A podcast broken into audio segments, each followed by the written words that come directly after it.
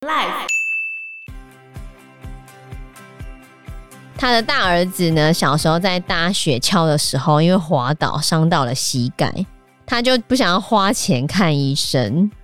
然后等到他儿子的膝盖渐渐恶化之后呢，他才把儿子带到医院去。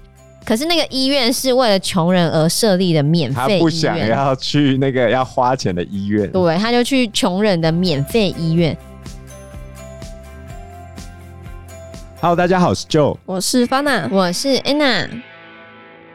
那爱德华·葛林是赫蒂他爸爸在运输生意，就是他们有做那个快船运输，就是船队在运送货物嘛。嗯，那他是这个生意中的同事。爱德华本身是来自于佛蒙特州一个中等的富裕家庭，他们家算是一个望族啊，当地的望族。爱德华身高蛮高的，风度翩翩，会讲几国语言，包含了中文在内。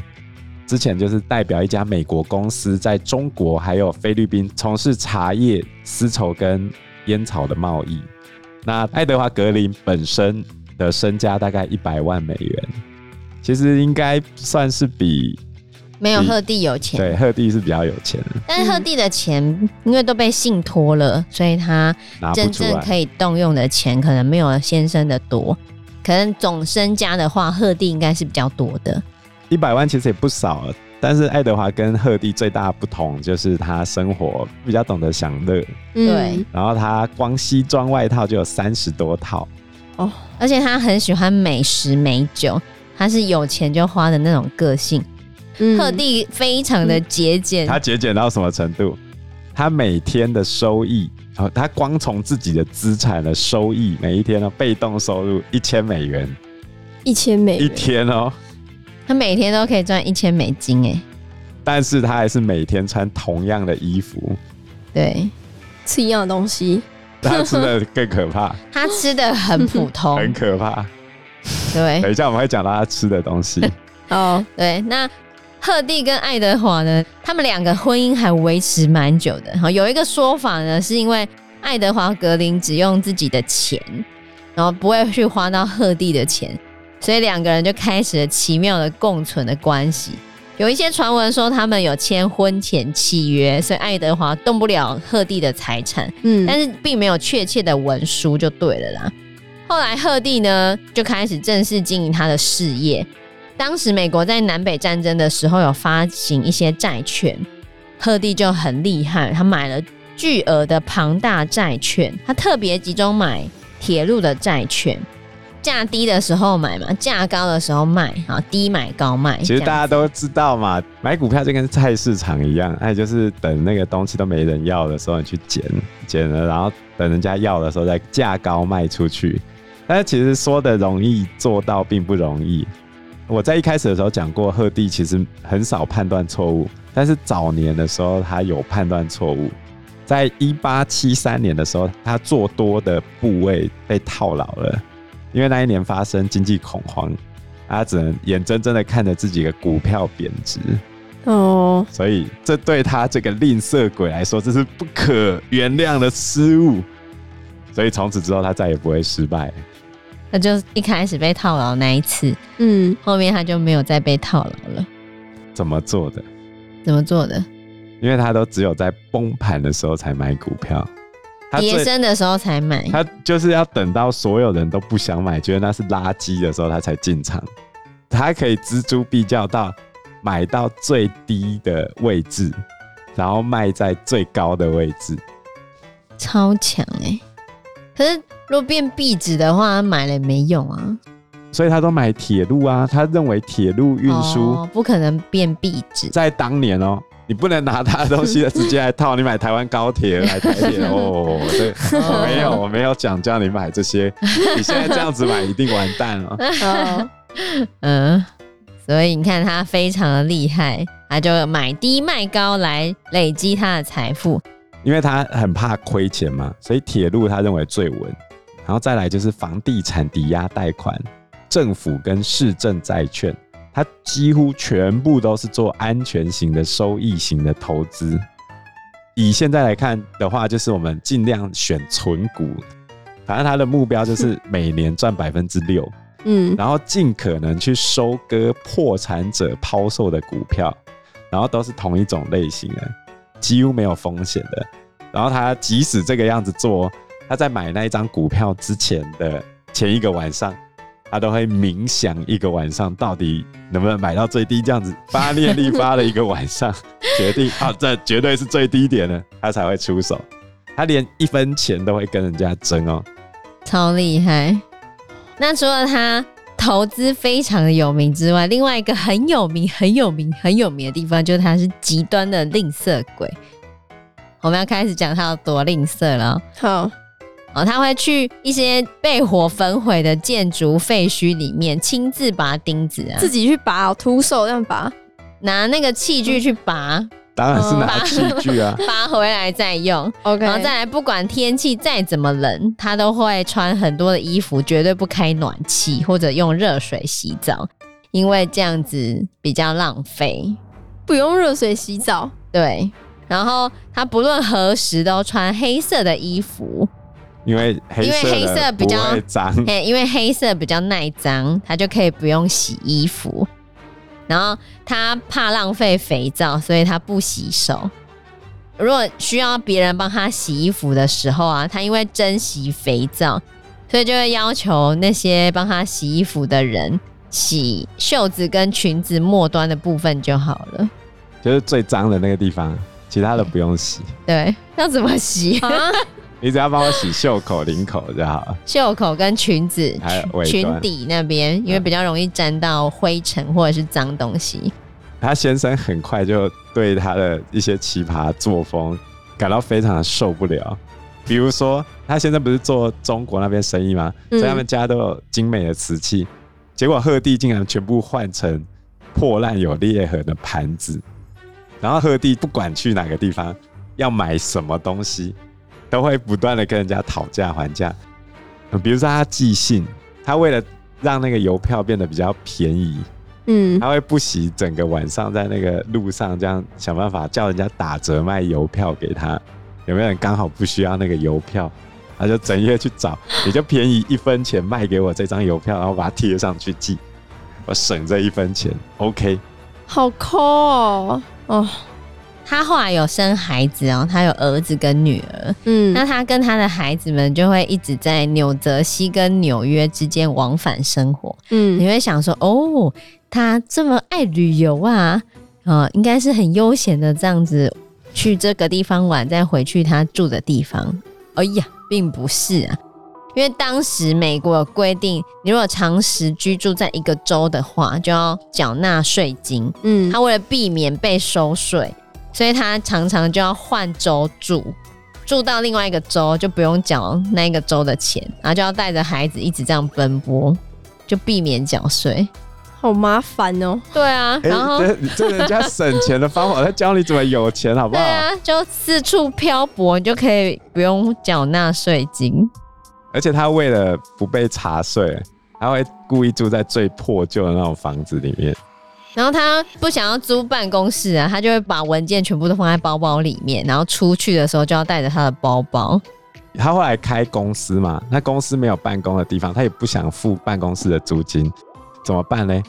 他去银行，他把钱存在那间银行，不用钱嘛，对不对？我开个户，然后他因为是那个银行的大顾客，所以他就要求银行给我一张桌子在这边办公。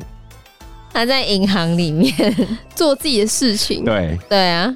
啊，他就是那个银行里面的大存户啊！而且他为了省公车钱啊，他宁可带着一大堆钞票放在自己身上，然后这样走去银行。他身上全身都是钞票，这样会很危险吗？他好像没有被抢过了，因为他很破烂了。对啊，他看起来一点都不像有钱人，他完全就是一个路边游民的阿婆，而且是臭。对。因为他全身会散发着很不好闻的味道，但他其实爆炸有钱。对，而且他不止这样子对待自己，他也是这样子对待他的小孩。然后他的小孩还被他搞到有点惨啊，就是他的吝啬鬼的冲击事件发生在他的儿子身上。他的大儿子呢，小时候在搭雪橇的时候，因为滑倒伤到了膝盖，然后他就觉得。不想要花钱看医生，就一直没有好好的去治疗他儿子的伤口。然后等到他儿子的膝盖渐渐恶化之后呢，他才把儿子带到医院去。可是那个医院是为了穷人而设立的免费医院，他不想要去那个要花钱的医院。对，他就去穷人的免费医院。可是他是有钱人呐、啊，他去那个免费医院的时候就被人家发现，你妈那么有钱，就带小孩来这边看医生，像话吗？你占人家便宜，会不会占的太过分了？对，你明明就有钱人，你还去为穷人开设的免费医院看病、欸，哎，然后后来就被医院赶出去了嘛，就说你们有钱就去付钱接受治疗。后来他就把他儿子带回家了。不久之后呢，他就把儿子带去医生们的聚会中，然后因为他们穿着旧衣服过去嘛，这些医生们就以为他们是贫穷的母子，嗯，就开始帮他。儿子治疗就善心大发，对。可是里面的医生，因为是医生们的聚会嘛，嗯，其中有个医生就认出了鹤棣，发现哎、欸，他不是那个有钱人吗？大家想说，哈，你那么有钱，你又过来让人家免费帮你治疗，到底是怎么一回事？是多抠？对，所以治疗又中断了。那在这样的情况之下，他儿子的伤口已经拖了太久的时间了。最后导致截肢，哎，他儿子就一生都要带着一只行走。他儿子本来有一百八十公分，然后长得也还蛮帅的，嗯，可是就因为妈妈小时候没有好好治疗他的脚，害他一辈子都要带着一只行走，就瘸得很严重。可是我有点恨死我妈。所以鹤棣的座右铭是努力的不劳而获。你这样赚钱到底是为了什么啊？钱啊，钱！我跟你讲，他已经完成人生的闭环了。他人生就是为了钱而存在的。然后你把你自己过成这个样子。对，他最后死的时候也是很奇葩。嗯，他是跟朋友的厨师吵架，就是为了晚餐，不知道是蛋糕还是什么菜肴之类，反正他们就激烈争吵。嗯，然后他气到中风。就是为了一个吃东西，他可能觉得对方可能花太多钱之类的吧，不知道。Oh. 啊，总而言之就嗝屁了。在他死之前，他就已经完成那个遗产的分配。他要求自己的儿子女儿在二十年之内不能结婚。为什么？他怕那些跟他儿子女儿结婚的人是为了他儿子女儿的钱才跟他们结婚，所以他在死之前做了一系列的安排。防止嫁给他儿子还有娶他女儿的姻亲获得他们家的财产，结果搞到最后，他儿子跟女儿终身未婚。对，不过他儿子最后在赫蒂格林死掉之后，他儿子其实没有办法接受大家对他妈妈的恶意跟嘲笑，因为他觉得他妈妈是很节俭，没错，可是他妈妈有做了很多的匿名捐款，还有公开表示。赫蒂格林生前做了很多匿名捐款，但是精确的金额跟捐赠到哪里，其实他没有说啦。嗯，不过儿子跟女儿在继承妈妈的钱之后，并没有像妈妈一样继续把财富增值，就是没有再去做投资。他儿子比较会享受，对，他儿子会去收集宝石啊、邮票啊、艺术品啊等等的东西。嗯然后他也会帮他们村子里的人举办一些派对，就是儿子有做的部分。嗯、那赫蒂格林的女儿呢？因为其实是个很害羞的小孩，嗯，她非常的害羞，所以她最后没有结婚，她只是平静的过生活。她后期还把一亿美元的财产捐到各个地方，像公立图书馆啊，或者是哈佛、耶鲁等大学跟医院等等。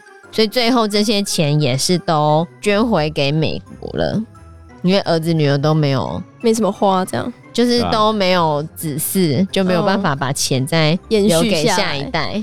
不过他儿子后来有买一栋豪华的大房子，然后自己搬进去享受。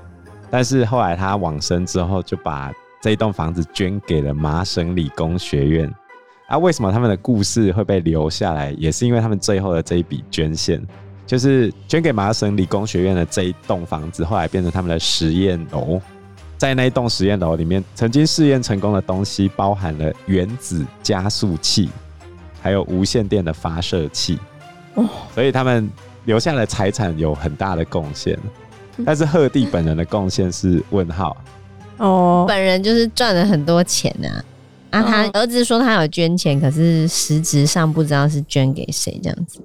这就是华尔街女巫的一生，超小气，没办法理解。我们总结来说，你要成为有钱人的两大方法：彻底的小气，跟买低卖高。啊对了，嗯，可他很厉害，他从三十岁继承来的七百五十万美金，最后他把财富增值到两亿美金，很厉害，嗯，超强的吧？每年平均百分之六，你就可以做到，花一生的时间，很强。但是你要够抠，不能花掉。哎，我觉得他根本不用这样子。对啊，那些哦，有啊，他得到钱啊，钱本身让他得到满足啊，哪哪有缺那一点点呢？你吃好一点，穿好一点，然后那一点点累积起来就是很大点呢。是吗？是啊，嗯，一件好的外套也可以穿三十年啊。破窗效应知道吗？当你觉得这个可以花一点点，你就会觉得那个也可以花一点点，然后就变得超大一点。所以他从一开始就不会让那个窗户破掉。小孩子看病这种钱也要省哎、欸，而且他吃的东西都是以前人不喜欢吃的。我们不是说当时人比较喜欢吃小麦嘛，不喜欢吃燕麦。虽然现在的人喜欢，嗯，但是那时候的燕麦其实是比较便宜的。它就是吃燕麦片啊，或者是全麦饼干那种最便宜的东西。然后他还会捡很多的优惠券，就塞到他的胸口前面的袋子里面，就是去到哪个地方都要比价，用优惠券才可以省钱。用优惠券过活的首富，嗯，超厉害，好不好？而且他从来没有去过餐厅吃饭。然后一般来说，他移动的方式，要么就是最便宜的公共汽车，要么就是徒步行走几个小时。那如果真的很饿的话，他就会把随身携带的燕麦粥走到银行的暖气旁边，然后把它放上去热一下，然后拿来喝。所以他连暖气都省了。而他的主食只买每天面包店卖剩下来的隔夜的剩面包，就是准备要报废的是吗？对，这样你才会有钱，知道吗？而且刚才不是有讲说他穿黑色的衣服吗？哦。他都没有换过，十年连洗都没有洗过，据说被他穿到变了颜色，超恶，不要。所以在华尔街，他有一个外号叫“富的发臭”，超臭。怎样？这个人生 OK 吗？我绝对不会让我自己过成这样子。哎、欸，很开心好不好？他钱哎、欸，你要搞清楚，他钱本身就让他开心了，懂吗？所以他开心。好，让他开心了。对，开心就好。嗯，好，我们祝福各位听众朋友，在来年能够像贺帝格林一样，但是不要那么小气嘛，不要那么抠门。对啊，抠门一点也可以赚大钱啊，对不对？那应该就是那种红包就只给两百块亲戚。他可能会，如果他在台湾，一定会去蹭那个喝喜酒。哦，对对对，那个剩菜全部打包。对。赞了，我觉得他在台湾可能可不是，他应该可以去那个面包店或者是超商跟人家要那个报废品，然后就每天吃那种报废品就可以过。对，他在台湾生活应该是完全不需要钱的。但，他一定可以去那种食物银行，然后整天去排队啊。你想想，他一天被动收入一千美元，然后整天去食物银行排那个排。我觉得太佩服他，这是我人生的偶像。我觉得他的生活真的是太了不起，辛苦了。没有他觉得快乐，他看到那个钱就快乐。哦，对，他看那个钱印的越来越多，他就觉得很开心。所以祝福各位听众朋友，明年一定要发大财啦！对啊，OK，祝福各位。嗯，好，那我们这期节目就到这个地方喽。谢谢大家，谢谢大家，拜拜，拜拜。